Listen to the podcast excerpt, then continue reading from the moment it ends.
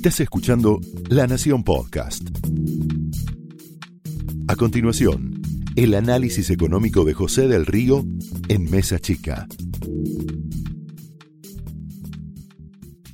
Y es hora, ¿eh? hora de vacunarse contra el relato. El relato económico está en su momento más, más clave, en su momento más cumbre, pero la realidad va por otro lado.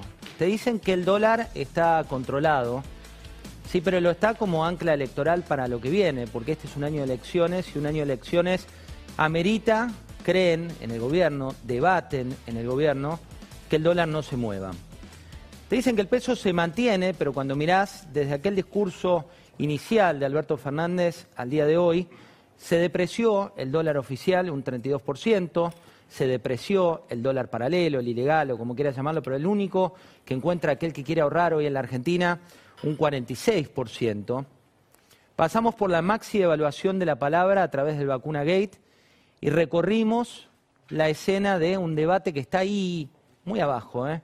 en el gabinete económico, que tiene que ver con Axel Kisilov, por un lado, dándole cátedra a Martín Guzmán, Martín Guzmán, por otro, escuchando a un Axel Kisilov, y se da la particularidad que lo corren a Martín Guzmán, el ministro de Economía, por ortodoxo, por ser un tipo que quiere ajustar, por un tipo que quiere ser neoliberal, cuando Guzmán es discípulo de Stiglitz, que se da en esta rueda de la vida, en esta mesa chica del poder, que Stiglitz era el economista favorito de Cristina Fernández de Kirchner.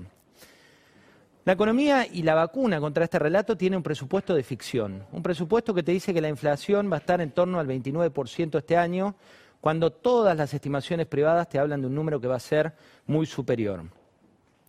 Ese presupuesto ficción está basado en una casa de la moneda, no la de Amado sino la que emite moneda de la Argentina, que sigue creciendo en niveles de emisión que dicen, los que saben, que no son sustentables. Está el doble comando entre la heterodoxia, la ortodoxia y también la cámpora, que sigue avanzando casilleros de poder con una mirada muy clara para 2021. La cámpora sabe dónde están las cajas electorales y cuando vos cruzás poder con decisiones, cuando mirás el PAMI o Iluana Volnovich que criticó duramente a Horacio Rodríguez Larreta por lo que ocurrió en la ciudad, cuando mirás la a Fernanda Raberta, con esa posición que para Cristina Fernández de Kirchner es también una posición clave, cuando aterrizás en Aerolíneas Argentinas, cuando mirás las distintas compañías que tienen básicamente el futuro en términos económicos, ahí juega Cristina. También en un rato Paz Rodríguez Niel nos va a contar qué es lo que está pasando en la justicia, qué es lo que viene en materia de justicia. ¿Qué pasa con la situación de las empresas? No hay despidos, te dicen. Es cierto, están prohibidos.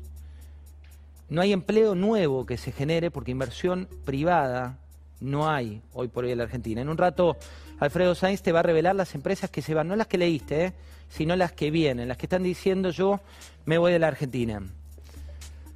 Hay impuestos que no solo aumentan, sino que no ceden. Cuando vos comprás un alimento en nuestro país, cuatro de cada diez pesos que pagás van a impuestos.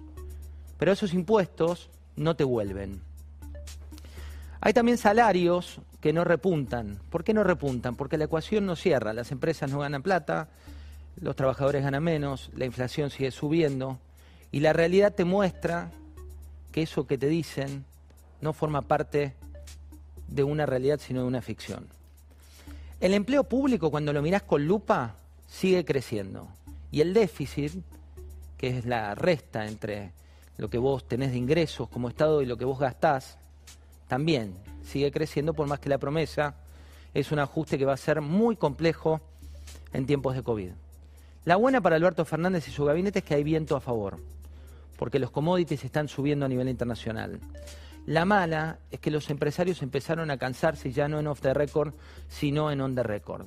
Hoy la Unión Industrial Argentina lo que dijo fue que hay trabas para importar si vos tenés un auto y tenés que cambiar un neumático, lo vivís desde el lado del cliente. Te dicen en la concesionaria que no puedes cambiarla porque no existe repuesto. Si vos buscas un medicamento de los que no se producen en la Argentina, no lo encontrás. Si vos tenés que arreglar alguna cuestión que tiene que ver con electrodomésticos, tampoco aparece. Y esa es la cara, la cara oculta de esta materia o de esta economía anclada en restricciones. También hay otra cuestión que es quiénes se cansaron y de qué se cansaron. El Foro de Convergencia, que es lo que nuclea las principales empresas del país, emitió un comunicado que piden tres recetas muy básicas al gobierno nacional. La primera receta es que miremos al país vecino. En un rato Inés Capdevila te va a contar lo que pasa, por ejemplo, en Chile, donde las vacunas, eh, a diferencia de la Argentina, están por doquier e inclusive superaron un país como Israel. Ella tiene los detalles exactos. Pero en nuestro país, mientras peleamos por el vacunatorio VIP o quién tiene esa dosis, o vemos una cuestión de desorganización como la que se vivió hoy en la ciudad de Buenos Aires, mientras eso ocurre, mucha gente espera. Mucha gente espera trabajo, mucha gente espera una oportunidad, mucha gente espera que el esfuerzo sea el premio, mucha gente espera que ir por derecha, hacer las cosas bien, tenga tarde o temprano su reconocimiento. Y mucha gente espera que finalmente en nuestro país nos vacunemos contra el relato. Esto fue el análisis económico de José del Río en Mesa Chica, un podcast exclusivo de La Nación. Escucha todos los programas de La Nación Podcast en www.lanacion.com.ar. Suscríbete para no perderte ningún episodio. Estamos en Spotify, Apple Podcast, Google Podcast y en tu reproductor de podcast favorito. Seguí escuchando La Nación Podcast.